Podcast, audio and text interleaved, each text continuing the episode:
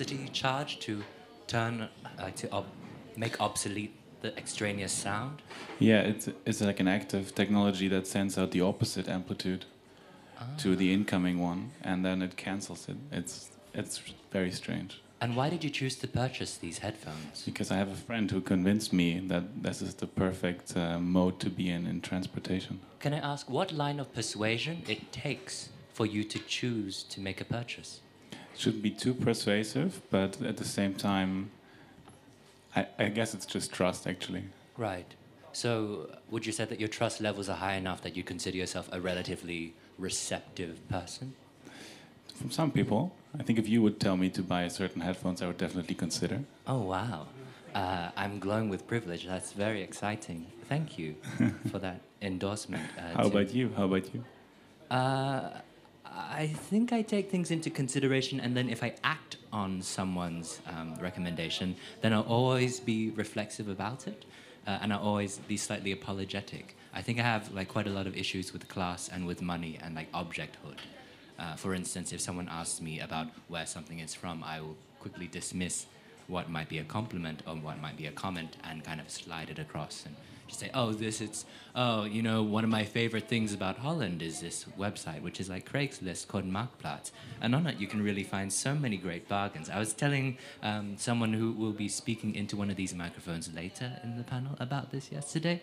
Uh, we were talking about textiles and manufacturing and trades, swaps. It's quite interesting. We recently had uh, King's Day or Queen's Day in Holland, and on this day, there's something that's quite interesting and distinct. Can you tell us about it, Arif? Uh, I'm, you know, I'm not Dutch, so I can just guess uh, to what what is would be distinct about it. You know, I'm not Dutch either. Oh my God, let's make that clear. Uh, I I think you're referring to the color. Um, I'm not referring to the color. We talked about the color in relation to the hotel door rooms and the color at Lyon airport, this welcoming orange. But I'm talking more about the children. Oh yeah, the whole park in the center, of the Vondelpark is reserved for children, right? Yes. What did the children do in this park? Tricks. What kind of tricks? I saw a guy floating on a carpet once. He's holding onto a stick. I saw a kid dance. I saw another kid dance. I saw a kid play the saxophone really badly. Ah.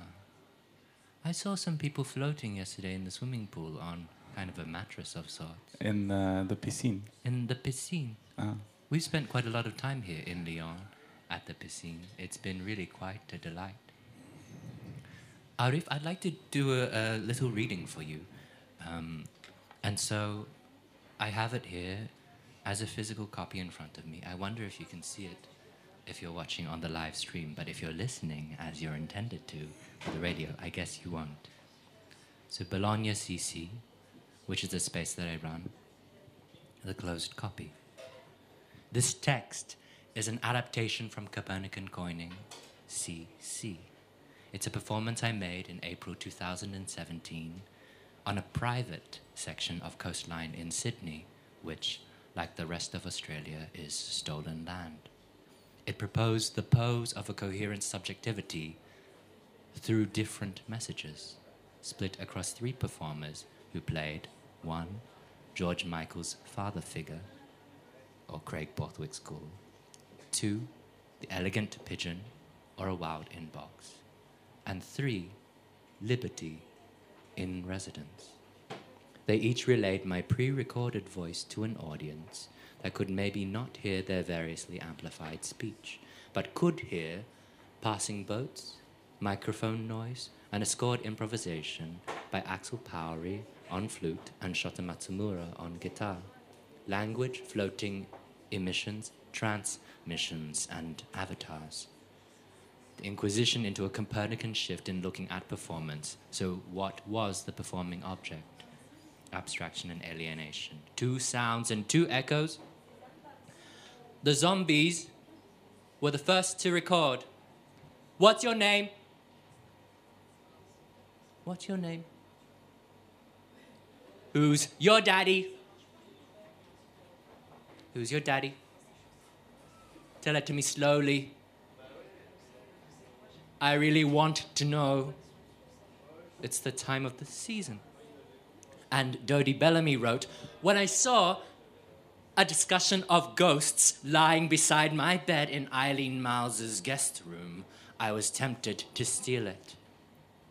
Instead, I hinted for it, and when that didn't work, I whined, Can I have this, Eileen? Please? Eileen said she'd bought it for someone else, but she'd lend it to me. Of course, I hoped to never give it back to her. I opened the book, ravenous with possession. Here's what Venerable Master Hsing Yun has to tell me a discussion of ghosts.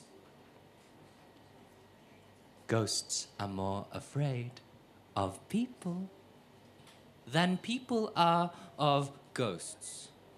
If you hold a red rose out to a ghost and then drop it, the ghost will ravenously jump on it and the rose will turn into the bone of a corpse. Many ghosts feel shame and embarrassment and envy. It is common for them to be confused, to ask, How did I get this way? Sitting on a train. The smell of a barbecue chicken is like incense in a bag, overpowered by the acrid smell of fried chips. A plastic bag wafting, waving, now perched invisibly on a lap behind me. The most frequently reread response in my message history is from my mother, reminding me how to write my name in Chinese characters. Oh, Mama, what's my name? What's my name?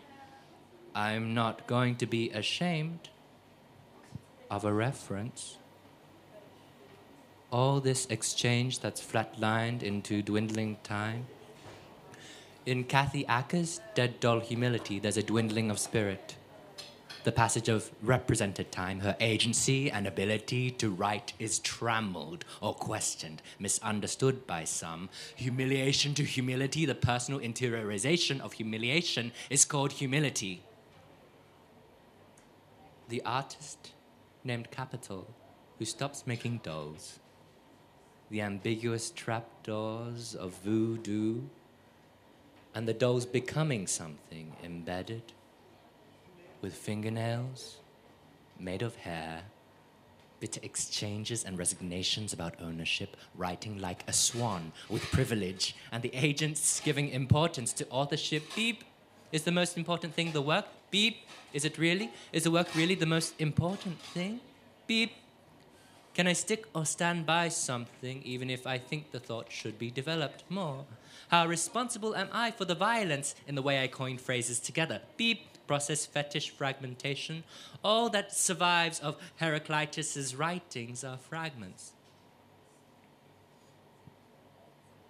And one is something about never stepping in the same river twice, the same sea twice, sea, sea, closed copy, sinking, uncertain of whether I still stood on the same ground and bracketing all this, I think I'm against finality, still, sinking, stirring motion. I might know you again when I learn the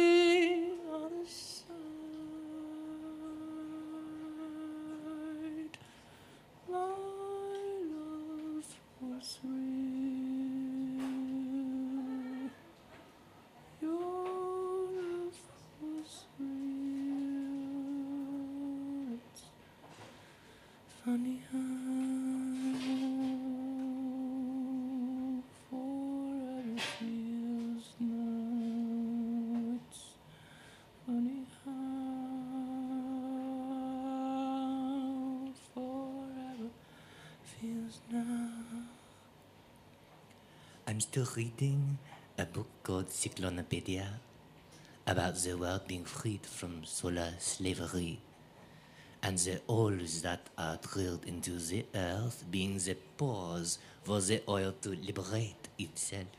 There's a mention of trying to see the drilled of the holes in earth in the light of H.P. Lovecraft planet infested with worms and wormholes, oil as a sentient being free, being freed of the pool from the core of the earth. You told me that you ate grilled grubs, fat worms. Well, you texted me a video of the worm swimming in a basin of water and then a picture of you biting into the worm, the grub. How much did they cost? I like the thought of a grubby currency. Coinage, currency, now, now, a, a circulation, le coin, le coin, chocolat, coin, dirty hands, folding down the foil edge, brown compound, chocolat.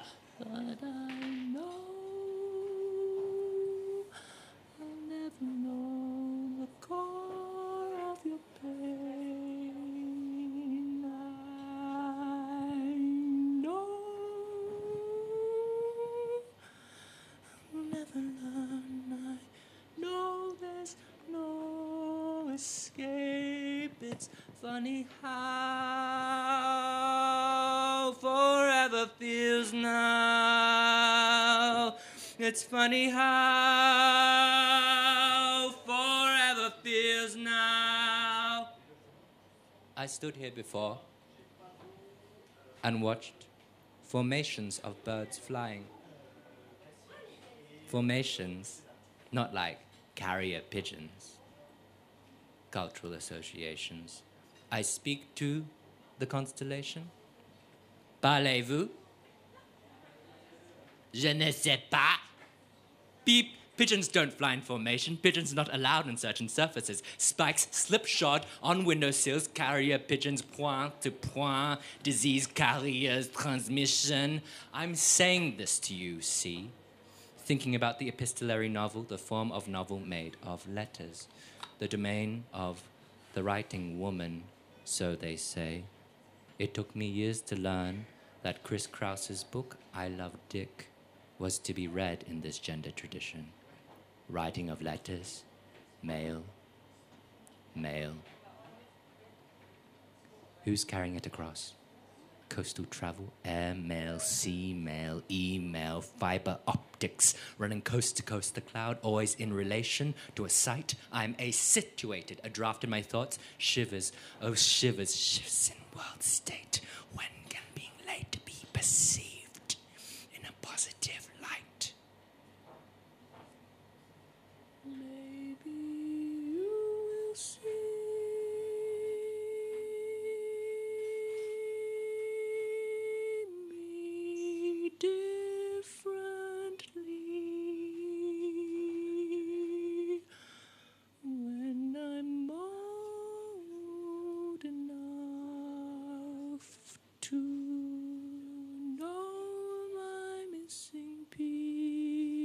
It's funny how. Hi, hi. I'm late with this email. Having fallen asleep at my desk last night without having pushed send on an emails, I went to sleep when I woke up and thought I could write this where I am now back at home after a day of writing. I'm living without Wi Fi or a steady internet connection, working on quite a few things at once, but in a nice way. I'm currently eating hazelnut pralines. That's what I mean by working on a few things at once, right? I'm in cycles of being uncertain about what my body is, eating like shit, eating shit like scoffing from a sphincter. Hey, I'm just pretty unsure about how to really take care of myself as opposed to treating and treating myself rings, commitments, perfumes in a text called The Philosophical Code, Dennis Cooper's Pacific Rim. Avital Ronell writes about Dennis Cooper as using the anus as a place of writing. For inscription with a stylus, tongue probe, revealing a total ordinariness intervention, marking the stylus, the hand, the tongue probe, the excremental structure of all writing. I accept this and echo a stain. So I think a bit about the anus also as a scribe, as talking shit itself. skid marks, tracks screeching to a halt.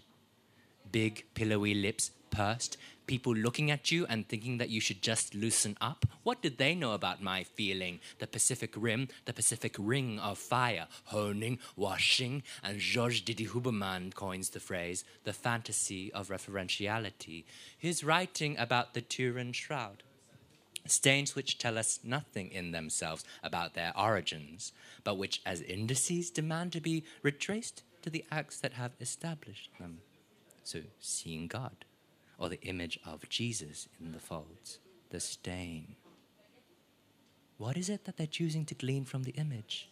I am an image, I think, a stain born, gaining emotional value, the commodity stripped of its material value, the bling ring, the relic, the death shroud lacing around the edges, skidding marks, tracks, scars. I watch a dog narrate a recipe, that a chef is preparing. That's Francis, the poodle from Cooking with Dog. Francis has a male gendered voice dubbed over his toy poodle body, the voice of the producer.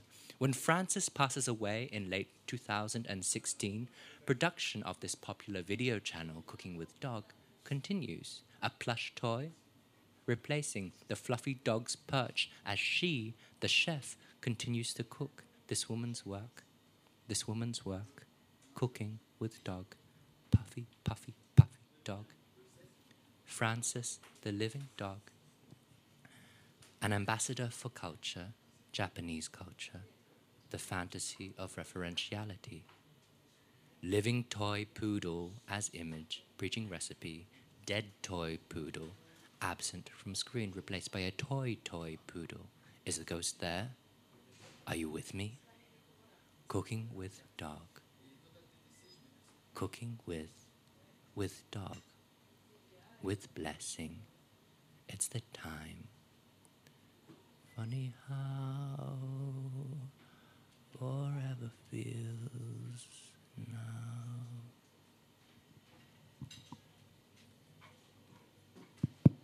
Hello, welcome.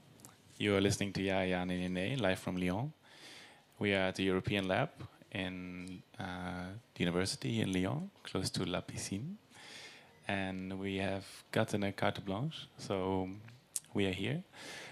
Um, since there is a live audience, I'll briefly talk about Ya Ya Ne Ne. So we are an online uh, something someone is signing to me. I don't know. We are an online radio dedicated to the arts, um, based in Amsterdam, but studio less. So we strike down at museums, art academies, institutions, and uh, have temporary studios. We invite artists to join us for conversations. We host artist contributions. And you can find these on jajajaneeneenee.com. My name is Arif, Arif Kornweitz. I'm here with Radna Rumping and Reinier Klok, my colleagues. And we have invited Alina Lupu, who will speak to Radna in a bit, and Ivan Cheng, whom you have just heard. Ivan is an Australian artist. You have recently completed the critical studies program at the Sandberg Institute in Amsterdam, and you have initiated a space for performances, readings, exhibitions called Bologna CC. It's in the east of Amsterdam, in a white corner on the top of a triangular building with four large doors which open onto nothing. Hi, Ivan. Hi, Arif. It's a pleasure to be here. How is it to switch back from performing to speaking about performing?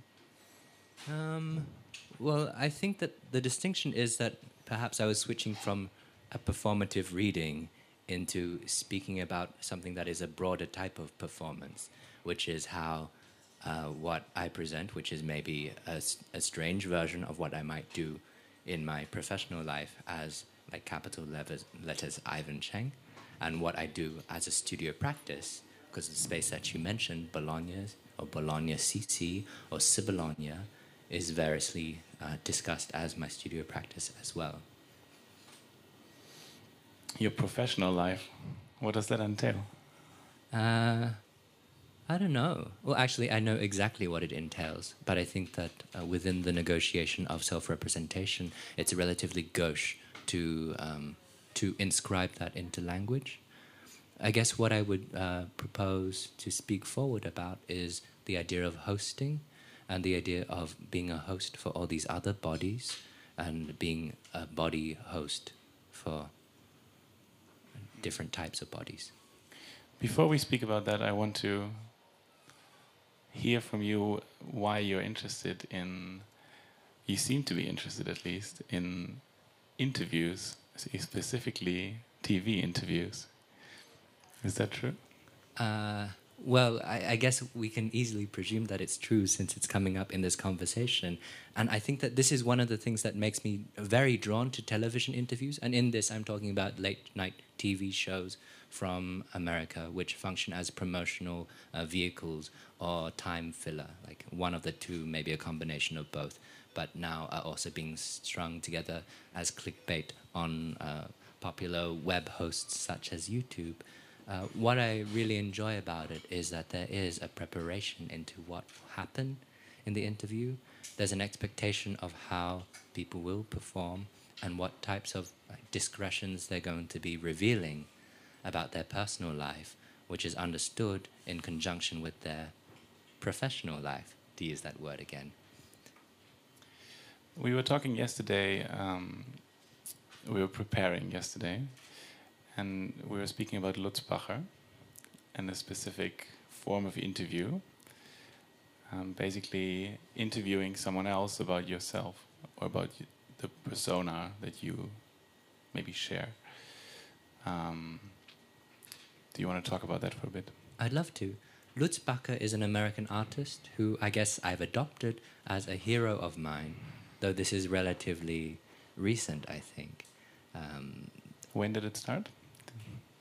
the adoption process?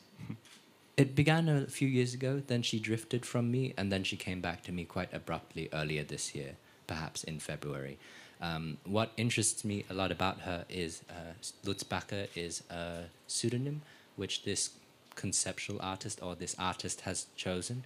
Uh, how she works is often relatively abrasive and deals with this questioning of the author uh, or like or blurring the lines of what authorship is uh, and blurring the lines of where the artwork extends to. Um, what we were discussing yesterday was my interest in co-opting the term ambient, and not necessarily ambience, but the idea of what is ambient and ambient um, ambient objects within space or ambient sensations. And speaking about interviews, there's a video work which I believe is from '95 called Do You Love Me, which more recently, perhaps 2008, but that's off the top of my head, was turned into a book. So you have this series of interviews, which is over 12 hours of footage of her asking over two dozen of her uh, friends and acquaintances to be speaking about her, of trying to reveal this person behind the pseudonym. Uh, and the way that this work is written about, since I haven't seen the work, is that it is able to uh, uh, show a person, uh, it shows the person who is the talking subject. And sometimes um, the address to camera shifts from talking about uh, you or to talking about Lutz or to talking about Susan. Uh, and so, in terms of the negotiation of the third subject or what is actually occurring in an interview, in a dialogue, which is really more of a context and takes into consideration the role of the audience. Um, that is what draws me very deeply to interviews, and what draws me, in a way, very deeply to Lutz Bacher this idea of hiding or obscuring or standing behind, because the thing that's supposed to be shown is far from the most important thing. It's a situation. And how do you feel that has translated or has spilled over into your way of running Bologna or partly running Bologna, partly inviting other people in? Bologna, as it stands now, is still relatively young, and I've spent a lot of time uh, trying to push against needing to represent exactly what it is. What I can comfortably say about it is that we began our public operations in November 2017 and in the month since then, we've held 12 or 13 events. And in the next month, there are five or six more events coming up. Uh, so, in terms of like compression and regularity, it's generally two things a month. But sometimes when things are busy and when people want to do things, when there's the demand or the interest, it bulks up. This is a continuation of a practice that I kind of had in an apartment that I had in Amsterdam while I was studying. Uh, due to certain privilege, I was able to afford quite a strange, interesting apartment in the center opposite the Hemp Hash Marijuana Museum. Um, and in this instance, I, uh, I was able to try to commission certain artists to be looking at the way that they were working with materiality or their methodology and not necessarily be making it for an audience, rather making things uh, as devotional or in devotion or in dedication. So, once again, this type of transmission, this communication to others. This other was someone that I didn't need to know, but I would probably be living with this work and be perhaps responsible for communicating this work or be responsible for socializing it or uh, destroying it or uh, it would be present. That was the proposition. Uh, that's a difficult proposition for many artists to deal with, uh, which I recognize. And so we kind of went into different types of um, uh, play of presenting readings, presenting installations, presenting performances. And uh, this snowballed into a little type of community that was um, supported by these operations. And after moving out of that place, I returned to Amsterdam after a few months of being elsewhere. And I thought, oh, you know, I, I miss this personally. I've heard from a few people that it, it's missed. I have the financial resources right now to begin something once again very modestly, and so why wouldn't I?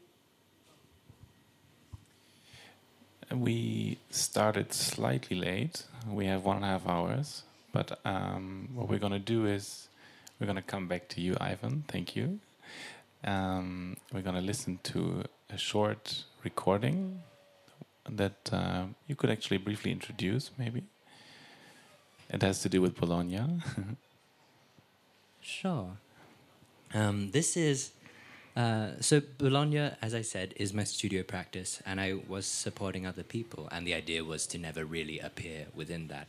However, I was immediately challenged by one of the first people that I hosted in the first kind of non-event, which was a parasitic event on another uh, exhibition, which was based around a van. And so during this show, one of the exhibition interventions was that people would walk up towards the fourth floor where our space is, and there'd be a dark room. It'd be, it was the first thing that happened in the space. Uh, there was a French artist, Pierre Bejeau, who was playing a double necked guitar. Uh, he had that amplified out the window. I was playing also out the window in the dark on a clarinet, which was the instrument that I studied, and uh, people came in eventually the lights were turned on. This is an excerpt from that, a pretty bad recording.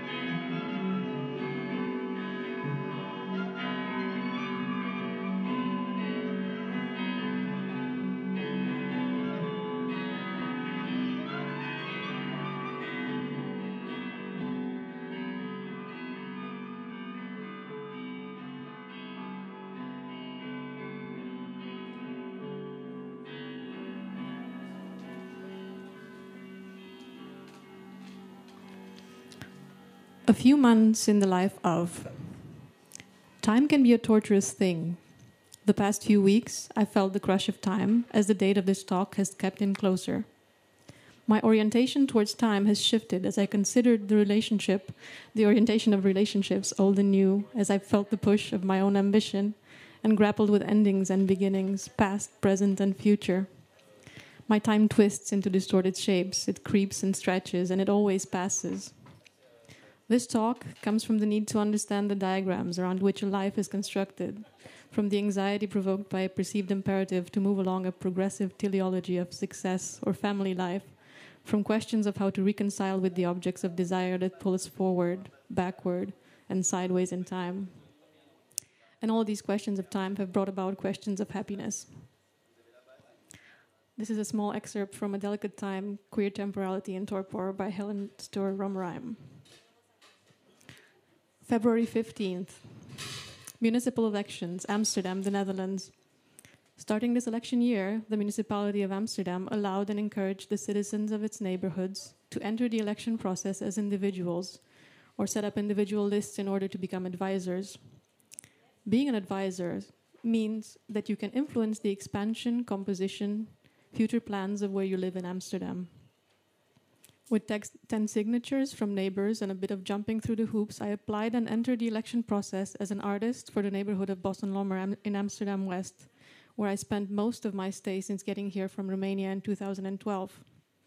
I had no actual prior political experience, although it might have helped that before arriving to the Netherlands, I was engaged to a political advisor. Nothing is truly coincidental. My list number in the elections was 33. That's also how old I'll be this year.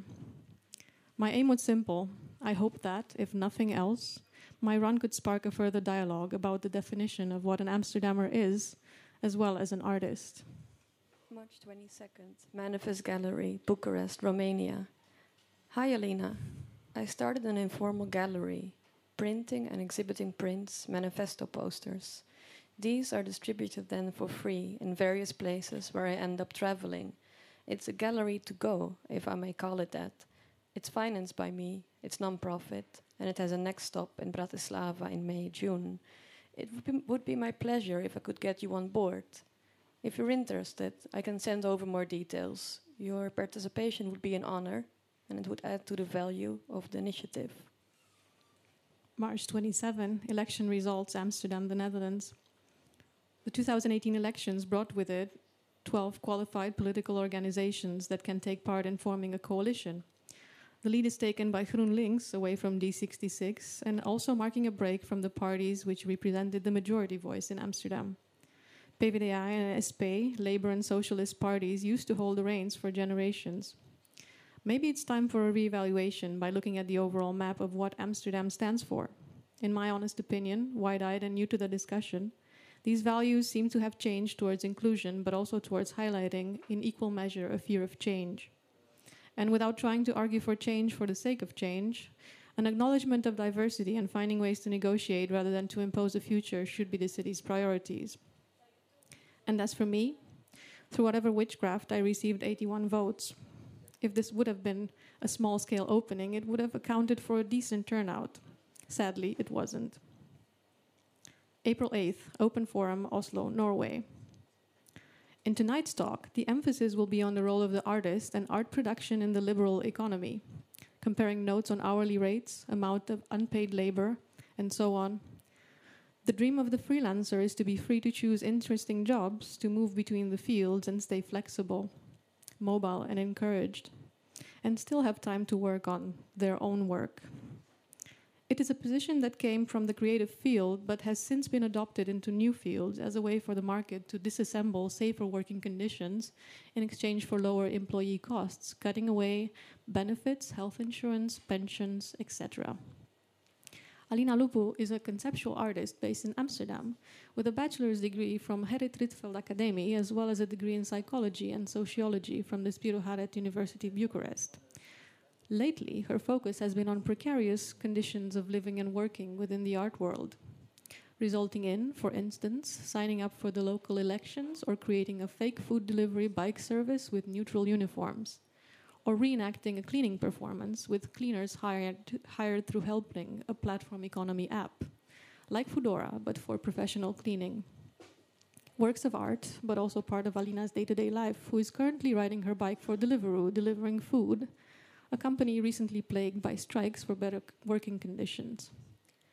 April 19th, Amsterdam, the Netherlands. Hi, Alina. Hope all is well. I was wondering, could you make some pictures one afternoon this week of some paintings and sculptures in my gallery? It would be approximately 10 to 12 works. Can you do it for this 80 euros you mentioned last time? Would you like a new hourly rate? I have a small budget, but I like to keep working with you.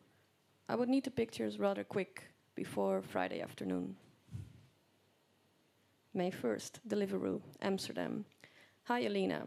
With this email, we want to inform you that your contract will be automatically terminated today. Therefore, from this day on, you cannot carry out activities as employee of Deliveroo anymore. We want to thank you for your time and effort. In case you want to work as a freelancer with Deliveroo based on a service agreement, you can find more information below.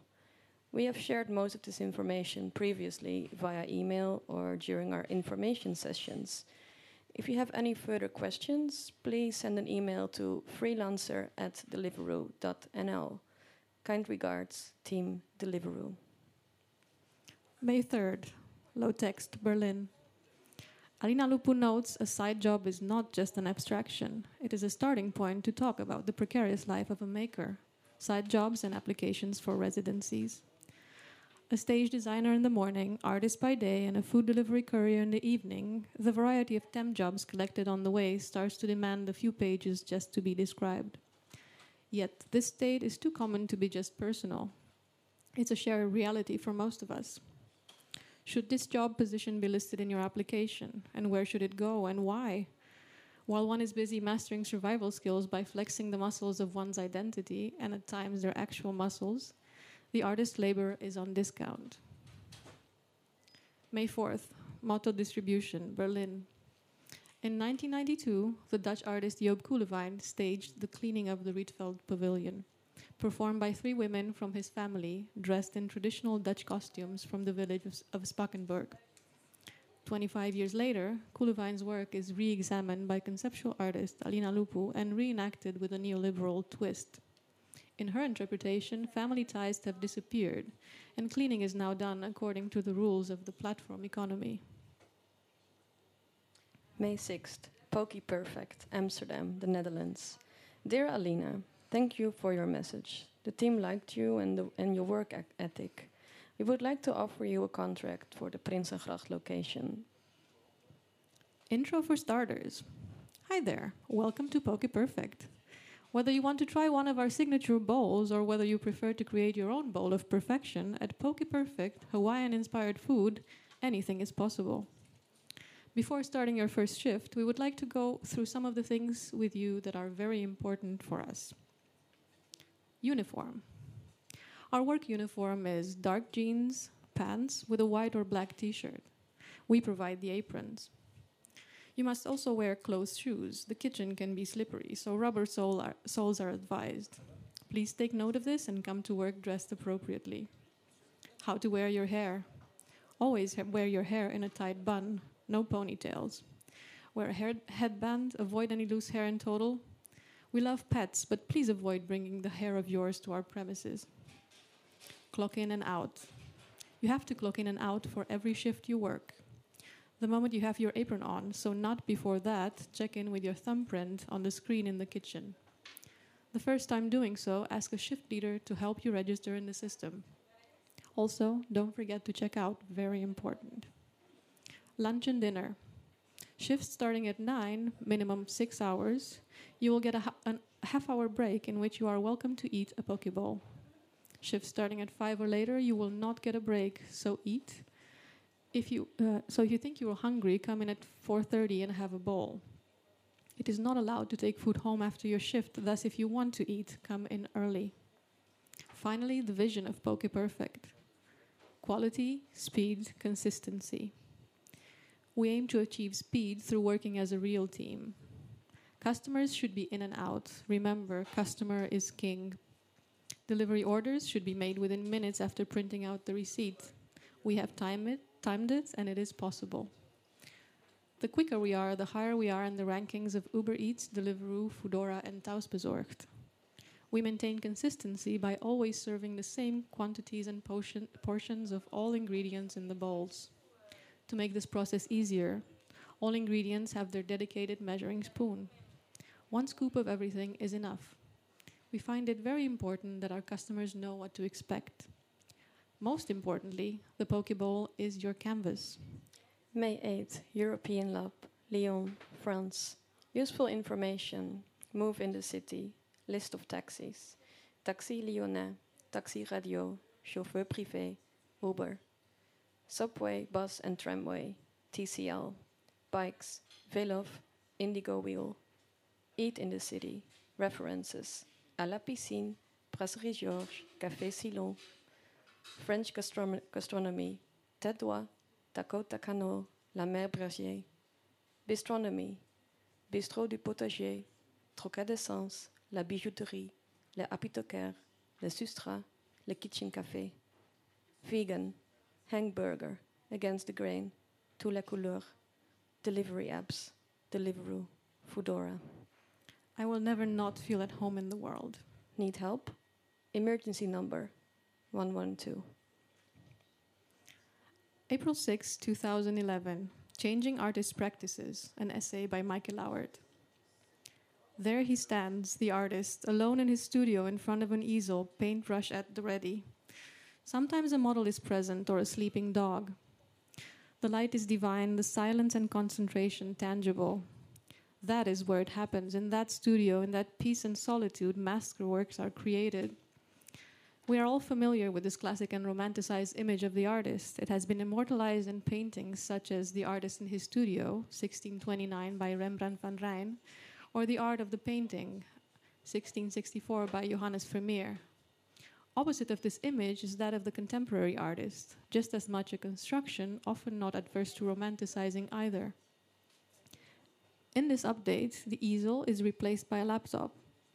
The artist, who can now also be a woman, is seated at a large table covered with books and papers. There's no longer a model, sometimes there's an assistant, a studio companion, or a sleeping cat. If the romance in the first image consisted of the divine silence in which the genius had ample space, the second image focuses on the independent flex worker who, with the laptop under his or her arm, can work anywhere and at any time. There are few occupations about which there exist so many misunderstandings as about that of the artist. Artists are envied because they can do just whatever they like, and they are taunted because they don't have a job. There are also few occupations of which the outside image contrasts so starkly with the experience of the artist himself or herself.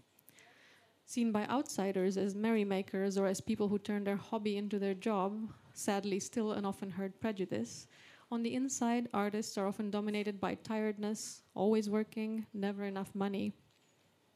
This misunderstanding is partly connected to the fact that working has become synonymous with an employment, a contract, under which a predetermined number of working hours is cashed in by means of an agreed upon monthly transfer. Artists do work, have work, but are by definition not paid or underpaid for this. Artists do not work under employment, are not hired, do not receive temporary contracts, and can, therefore not be legally unemployed. No matter how awkward the old image of the genius artist in the studio might seem, a lot of people still take it to be the essence of the true artist practice. This only increases the confusion and the further misunderstandings. For does this mean that the studioless artists of our digital era are no artists? Does tangible material, paint, clay, marble, have to be used to be taken seriously as an artist?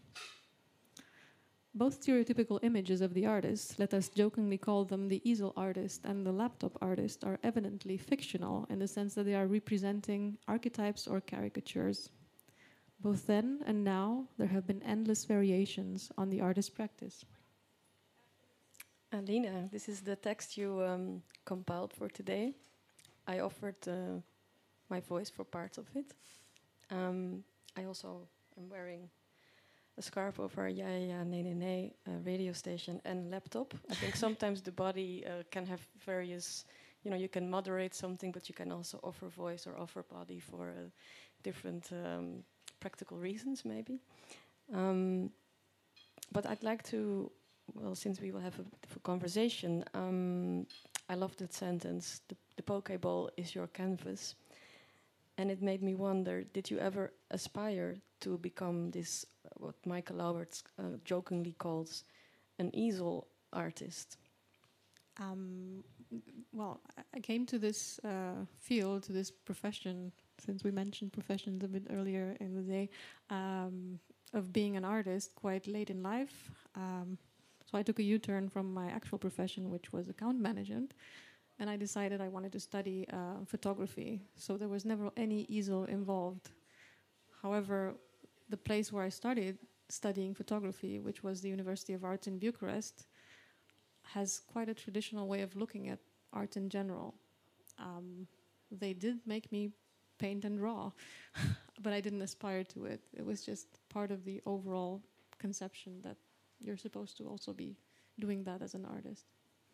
And in the sense of thinking of an artist as someone who works alone in a studio, fully dedicated to his or her art, was that ever um, a dream, like that situation or that environment?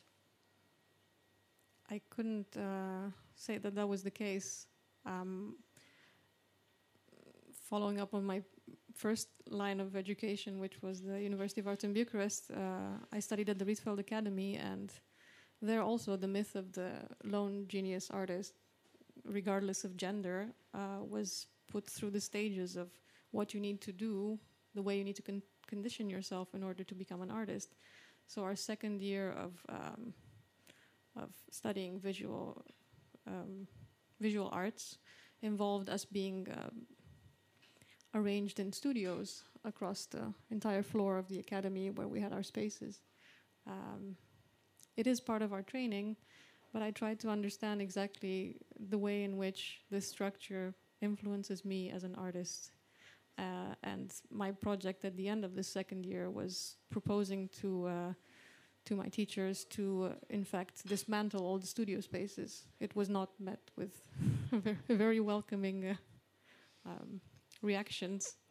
Let's say no, I did not aspire to that. So I, I, always try to understand the structure mm-hmm. as an artist, which is what brings me to where I am now, trying to understand the work structures that need to support an artist when funding is scarce or does not ex- exist at all and when institutions are um, not always um, open to the influx of artists which exists on the scene of Amsterdam. Mm-hmm. And you, you mentioned the word uh, support, uh, work structures that support an artist. Yes. Um, do you make a um, divide in a way, like, or division between your, let's say, artistic work, artistic practice, and the work, um, you know, being uh, delivering food or uh, preparing pokeballs or other kinds of work? Do you see that kind of work as work to support your artistic work, um, or is it the whole? I think I have very fluid boundaries between what I do uh, in order to um, make a living in Amsterdam and what I do uh, in order to spend the money that I earn making a living in Amsterdam as an artist uh, to support my performative practice and my writing practice there. Um, I don't see any. I think my overall profession is one of being a hybrid artist. So everything that I do integrates into my practice. It doesn't really matter. It, it doesn't stop at the door if I put an apron on, or if I put a delivery bag on, or if if I pick a laptop up for another purpose other than um, my art practice. That doesn't make me stop being an artist. It's just I think I allow everything to come in and allow myself to become vulnerable in the process and see exactly where that takes me. Is there um, do you work um, are you an undercover artist in a way? An undercover artist. and with that I mean that um, yeah when you do different types of work that other people um, are maybe not aware you're an artist since you say ah, I'm always an artist. There's no uh, boundary with um, stepping in or outside my studio or putting on or off my a- apron. Yeah. Um, yeah, I'm wondering about your colleagues or uh, My work colleagues, you mean? Yeah.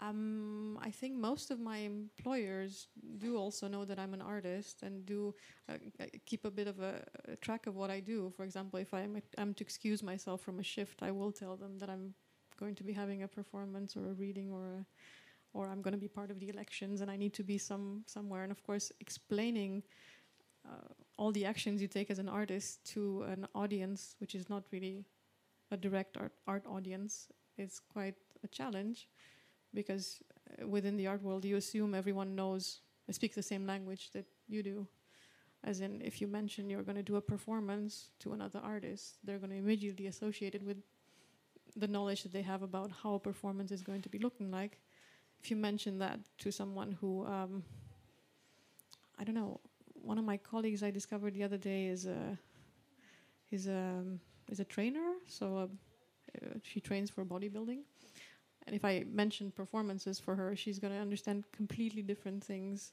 Um, but it's it's a good it's a good way of um, also redefining what I do over and over and over again. And yes, I do state to everyone that I come in contact with, if necessary, not just I don't wear a T-shirt saying "Oh, I'm an artist," but if the if the idea of what do you actually do uh, comes up, except for um, yeah, that is mentioned.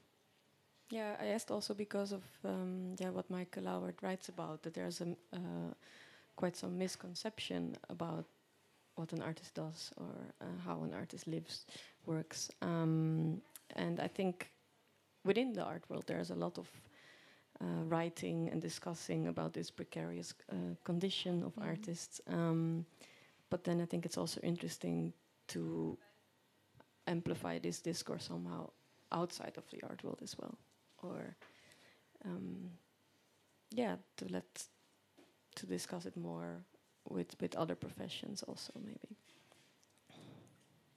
I'm also as as an artist I'm also torn between always saying that I need to like the precariousness of my condition feeds into my art.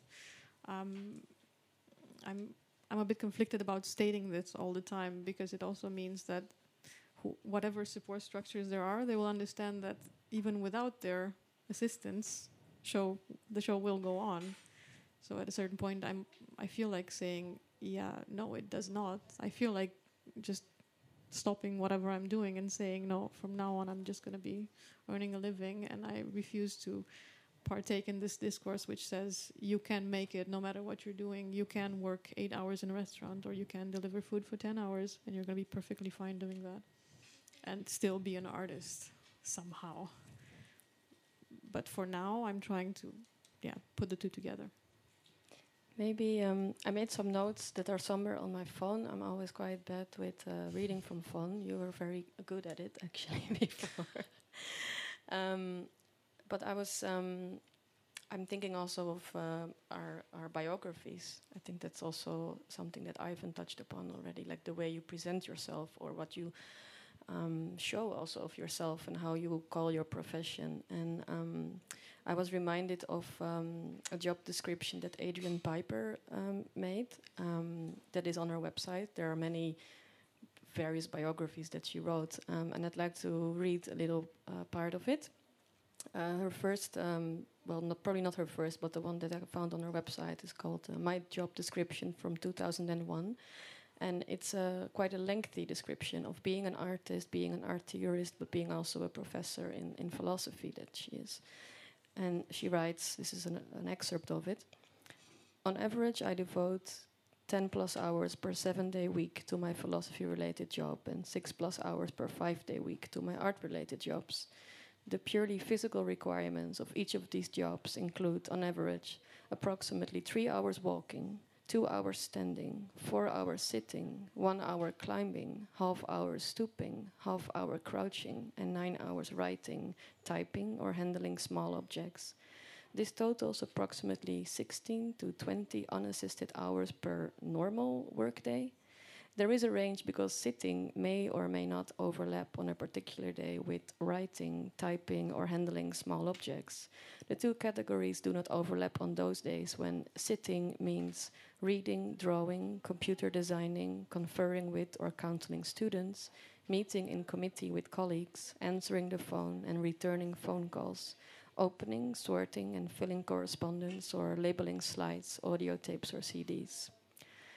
And then 10 years later, she has a new job description on her website.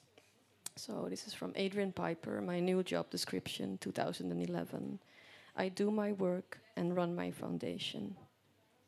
That's it. And I loved it. I was like, ah, so amazing to just say, I do my work instead of you know, trying to Yeah, no- no explain longer all these different activities and parts of yourself. I don't know. Maybe you would like to respond to it, or I, at this moment in time, there is no. I, I don't quantify what I do because that would be a bit impossible. It's just, do you stop thinking about the performances that you would like to make the moment you start chopping vegetables? I don't think that's the case. In fact, I think even the way in which you chop the vegetables kind of feeds into the, yeah, thinking about shape and color and placement of things. And it's, I, th- I think it's good to be, yeah, very open to the world coming in and maybe at the end of it realize that there is no division between what you do as an artist between what you do between meeting your students between uh, yeah socializing with uh, with everyone else between i mean even in the text that i was reading before there was a mention of the program of the of the european lab which was the the guiding um, text that we were given Mhm. the moment when, in which we were uh, yeah invited here in order to navigate the city and i discovered there the the delivery services of which yeah for which i worked in amsterdam so i found the connection and i found a way to um, to find myself in another city that i've never visited so it's yeah it's i think life is very interconnected if you allow it to be and you were also opening up about what I would say. Um, maybe you bring the backstage a bit more to the forefront um, in your work.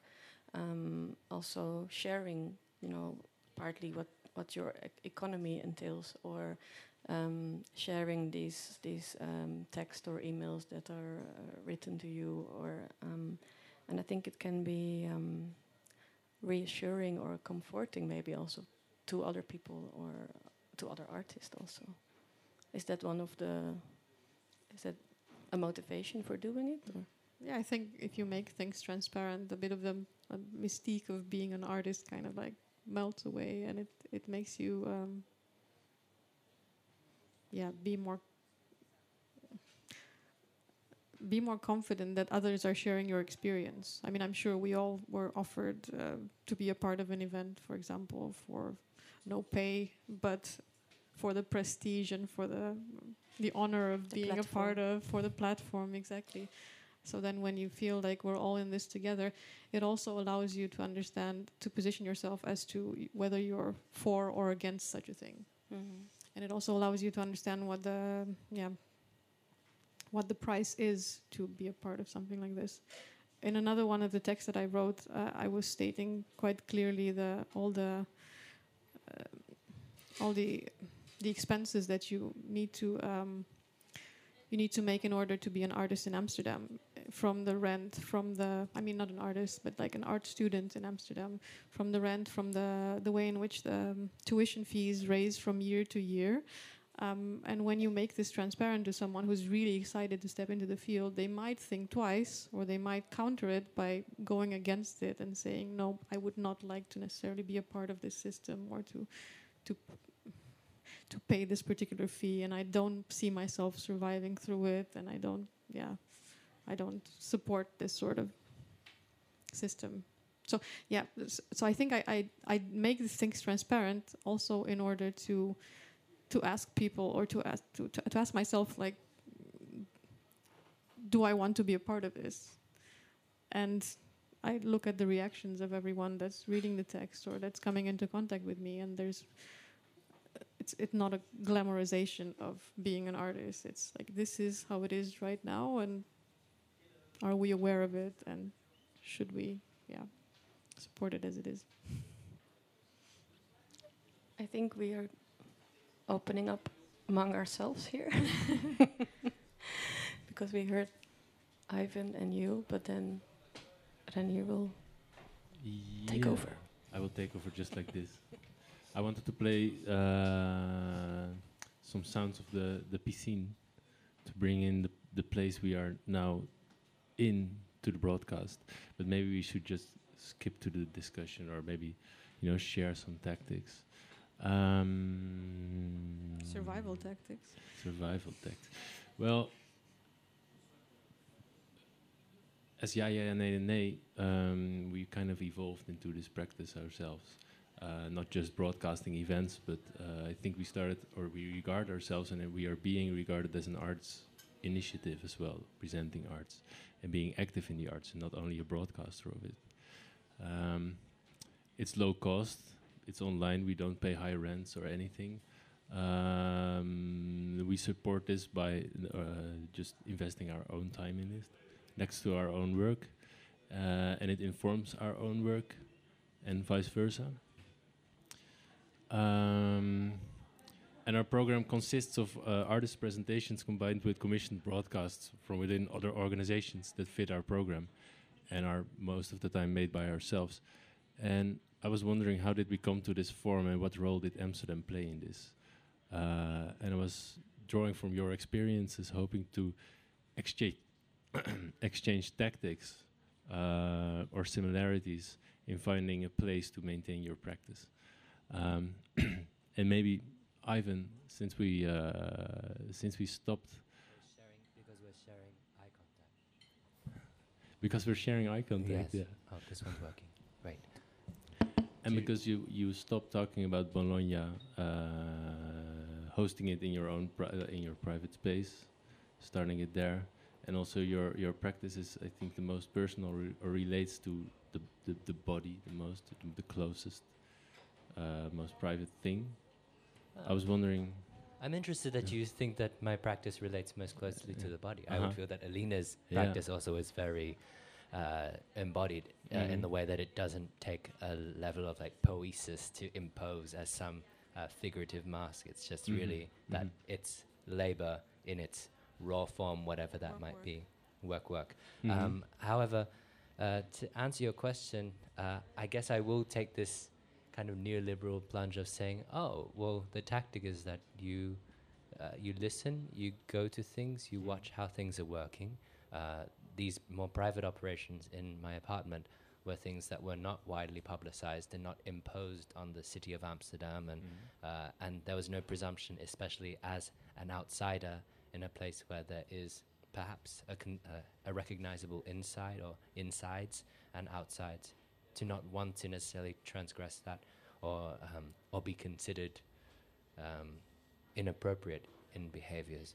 And so, in terms of finding methodologies and finding techniques into opening uh, spaces and taking spaces and offering offering opportunities to other Mhm. artists who we variously believe in, are engaged with the research of, have conversations with on a regular basis, and think that this conversation is worth opening up to a public, to sharing a process.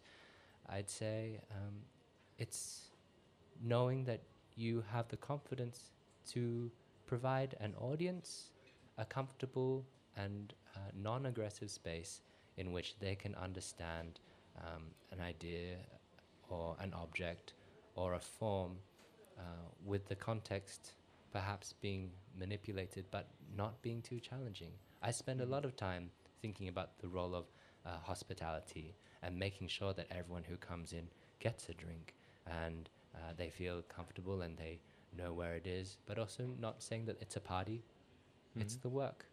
Mhm. And so like, that that's my like relatively uncritical stance towards what it is to present and to pour hours of my own time and hours of my own uh, labor earned cash uh, into this enterprise. Mhm. I really like that. Um, Mm. Can my mic? Or oh yeah. Um, I like the emphasis you put on hosting Mhm. because um, hosting or words as such as organizing um, are often viewed as uh, in, in some art hierarchies as less important than curating or being an artist. Um, and I noticed that um, the, a lot of the, sp the spaces or situations I enjoy in Amsterdam, but also in other places, are um, places where um, the people running a space embody all parts are, are all parts of this. So, for instance, um, like a bookstore like Sans Serif, it's a bookstore, but um, people who are um, responsible for that bookstore are also running a bar. And I view, and I had also quite some discussions, um, mostly with women actually, about um, these roles, because sometimes when um, certain people sometimes view you as, let's say, lower in the hierarchy when you are running a bar in an art space, like when you're serving drinks, for instance. Um, but perhaps this is a very important uh, part of the work, or actually what you um, want to do, instead of, let's say, being only a curator who, you know, makes an exhibition and then takes a distance from other parts of hosting, I guess. I've actually had many conversations about hosting with one of the person, one of the people who runs Sans Serif, a great mm -hmm. little art and design bookstore in the center of Amsterdam. And we actually studied together. And within the rubric of this, he presented his thesis on the idea of hosting as hostility. So thinking about the aggressions uh, associated mm -hmm. and uh, certain expectations of the guest and how to bring people into the space and how to really eject them or to be controlling mm -hmm. the context. Mm -hmm. At the same time, I remember that people when when I heard Peter's uh, text as well, but people always mentioned that his partner Elizabeth tends to be the one who does most of the hosting, and he's the one who writes the text about it. but yeah, and she was viewed as the intern sometimes. Yeah, yeah, exactly. People called me sometimes the assistant because of also certain roles you're taking. Um, but I do like, you know, this this valuing of of um, hosting because I think it embodies uh, also making a, uh, offering a space or making a community. Yeah. I mean, um, we're going very far from your question. No, no, no. I was actually thinking about uh, your practice, Alina, mm -hmm. which which you just told also takes place in, in, in, in your regular work environments. Um, which are maybe not meant to present artwork or how do you I how do you look at those environments like how, how do they facilitate the presentation of your work is there I could say that it, it doesn't always work in my work uh-huh. environment it's uh, sometimes it's it, it it becomes a part of other festivals or other mm -hmm. other people's initiatives which are in a which are usually group shows or group readings um, but it so ended up I mean I think it's because I don't set some sort of boundary between my artwork and my actual work that following recent changes in my um, in in my delivery uh, work, uh, I ended up no longer using the the outfits of the company I was uh, working for, um, and because I was charged in order to buy the outfit from the company to perform my work, I decided using my own performative. Uh, I have my own bags that look like Deliveroo bags, but with no branding whatsoever, and I wear a white outfit when I perform within this framework. Mm. And I decided using my performative outfit within my actual delivery job um, which means I really broke the boundaries between the two. I no longer say this is when the performance starts, and the people looking at me wearing this outfit might not understand that it's even a performative action, but they will see a break in the system. And if they walk the streets or bike the streets of Amsterdam and they know the symbolism of delivery companies. Yeah. So, um, what response do you get Oh, uh, there's always the un- uh, because there's uh, so the delivery bags that I use for my performances are white, um, and all the other colors which are being used by the companies are teal or pink or black or green. Um, people really notice that there's there's a little bit of a, a break, and they always ask me whether th- there's a new delivery company coming up, and then you can start to explain the background of your motivation of actually putting this in the street, and it turns into not just an artistic statement, but also, um, I would say, a political statement because um, I was protesting against these companies with this outfit as well. So I used it in in striking against Deliveroo, for example, Mhm. because there were such strikes in Amsterdam, and now there are strikes across all across Europe um, against these companies. And um, I view it personally as a new way of striking against it. So I'm, it, it's not just using a, a banner and going to the streets and saying, "Oh, we don't agree with your conditions," but also subverting a little bit their own image and taking and refusing to wear the branding of the company, which of Mhm. course is one of the main ways in which they promote themselves. And, and which reveals that uh, which reveals that um, there is no direct contact with the company because yes. they don't control you apparently because you can wear a completely different outfit and they don't know. Yeah, that that's the other uh, interesting element. Um, one of the weird aspects of this type of job, the food delivery courier job, is that you are fully independent, so much so that you never get to meet your colleagues other than like waving to them on the street. You never get to know their names, you never get to go to a certain office. You always log in from a certain part of the city. So you might as well be fully alone in your in your quest to earn a really shitty living. But yeah, this is I'm I'm trying to say additionally to the fact that I don't agree with their conditions that um, there is no supervision. So you're on your own. You could always continue subverting it, no matter who you are, not just as an artist, just as a regular worker. And many people do that. So I'm not the only one that was protesting the conditions of extreme flexibility and um, precarious um, ways of making an employment that Deliveroo and Foodora and Uber offer. Could I ask Alina? It sounds like the way that you're choosing to transmit, like the way that you, uh, to like apologize for using patriarchal terms for talking about framing artwork. The label of the work is um, is a verbal transmission.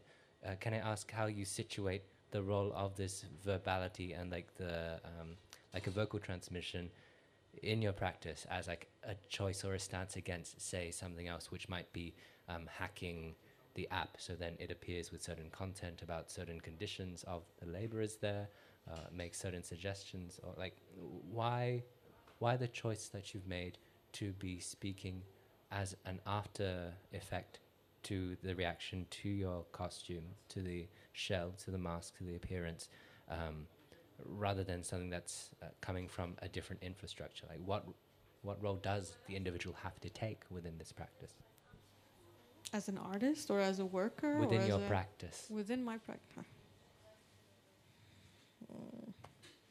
I don't know. I think the the role would be one of of just looking at the conditions you're working under or performing under or yeah, being an artist and being a worker under and constantly restating them. So just speaking them out loud for yourself, like just saying, I earn nine euros point zero six um, cents an hour, and then by restating this thing to myself out loud, not just reading it in the contract in in the dark of my room and like to myself, restating it to an audience, restating it to everyone that I meet, is just to to agree whether these conditions are fair and yeah, and trying not to say that I'm just an artist and I just I, and by the way, I mean the dubious salaries that a worker delivering food gets um, also translate to the art world. I Mm. mean, the fees as an artist that you end up getting might be nothing, recognition, uh, really low, or yeah, impossible to really translate into living unless you do anything else on the side to But that support also- your. That depends on your level of complicity of how you choose to work with networks and relations. Of I wouldn't necessarily put just this on the on the artist. Sure, I, I also know that uh, within different roles that I have, I work with a fair amount of artists who, uh, through sponsorship opportunities, are fairly um, uh, they're solvent financially. They are able to afford um, pretty extravagant uh, studio production. They uh, they have strong relationships with collectors, with different galleries, international galleries. um, they behave in certain ways within art fair formats and um, certain conferences. And so, But what do you do if you refuse to behave in certain ways within art fair formats? I would or suggest that you would you would it? try to find a different uh, modality of engagement and presentation than uh, trying to ape the um, the conditions that you're not interested in participating Mhm. in, or that. So, uh, uh, to me, it's perhaps uh, a question of addressing your desire um, and for what y- you want to receive recognition and in which circles. I think the distinctions between the fields are not that that clear. Certainly, I would also agree. Mhm. Because, for example, I mean, yeah, I'm I'm an artist, but not just that.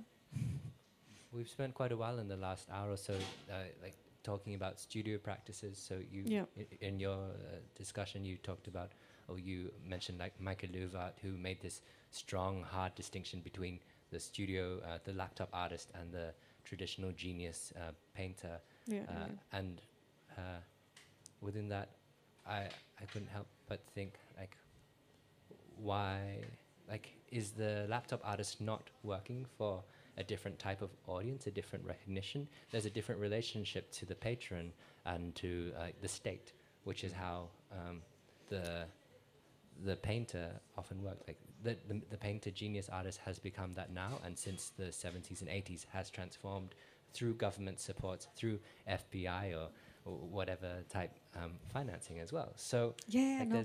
I, I think actually what she does in her text is just begin to even man- make this distinction, which has already been in operation for a long time. And I think now you don't just have the easel artist and laptop artist, you have like multiple varieties of other types of artists or organizers or um, just workers blending their artistic practice with what they do in order to make a living.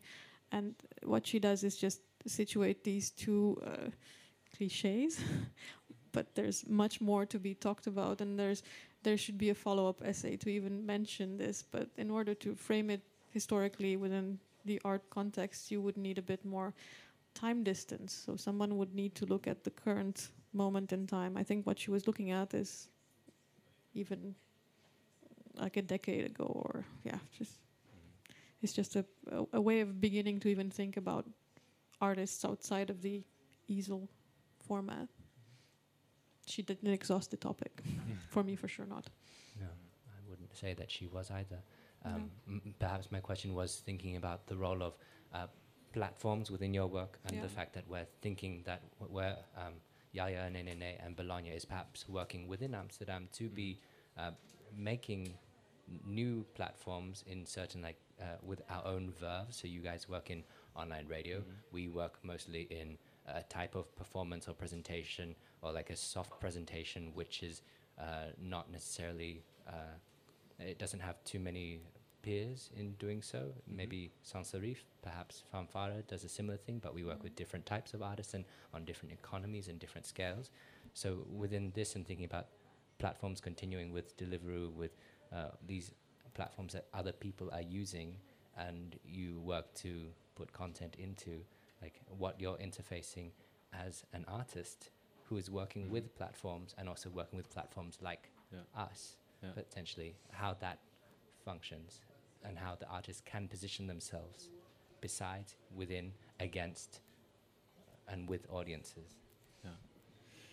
I think this is a good thought to wrap up with because it's uh, half past one. Uh, almost or uh, half past two. Alina, did you want to react on that one? I think um, there are different types of audience that you uh, audiences that you get depending on the type of platform that you're creating, Mm-hmm. and I wonder what.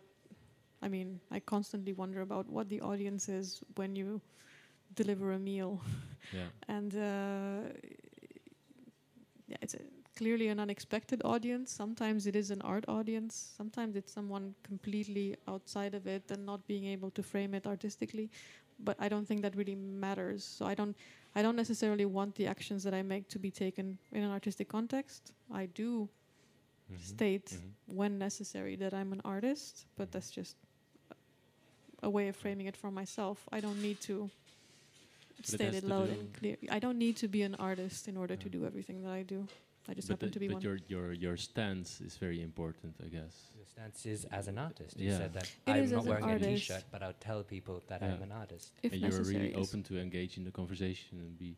I yeah, and extending the definition of what it means to be an artist, Yeah.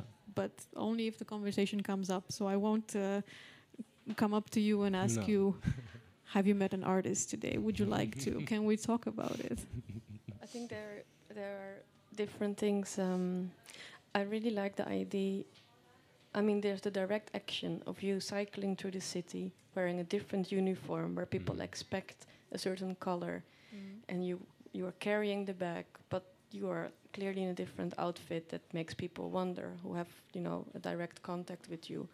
But then there's also the fact that we're sitting here in Lyon now having a talk. We were invited. We used the invitation in a specific way. Mhm. There's many ways of responding to an invitation or to a host, maybe. Um, and I like that. I ne- I've never seen. I did see you in that outfit during, um, or other people in that outfit during an art event, but I've never encountered you being at work in the city in that way. But I do like it a lot that we can also talk about it, and I, for me, it's there because I can imagine it now because we discussed it and we're recording it. So when thinking about you know spaces or where art belongs, how art is transmitted in a way. I always like this um, what I call um, like there's contact at it's near and at further distance, and that means in um, let's say locality or physical Mhm. space and online space, other space. So in a, in a local sense, but also in a time-based sense. So I think the spaces that we talked about or mentioned or the practices, um, they will also part. A lot of it is archived or recorded or written down, and maybe there's people in ten or twenty years who discover Bologna or, or Sans Serif or your texts. So Wow. yeah. And you were listening to Ja Ja Nee Nee Nee, live from Lyon on the 8th of May with Ivan Cheng, Alina Lupu, Ratna Rumping, Arif Korn Kornweitz, and myself, uh, Reinier Klok, uh, from the European Lab. Goodbye.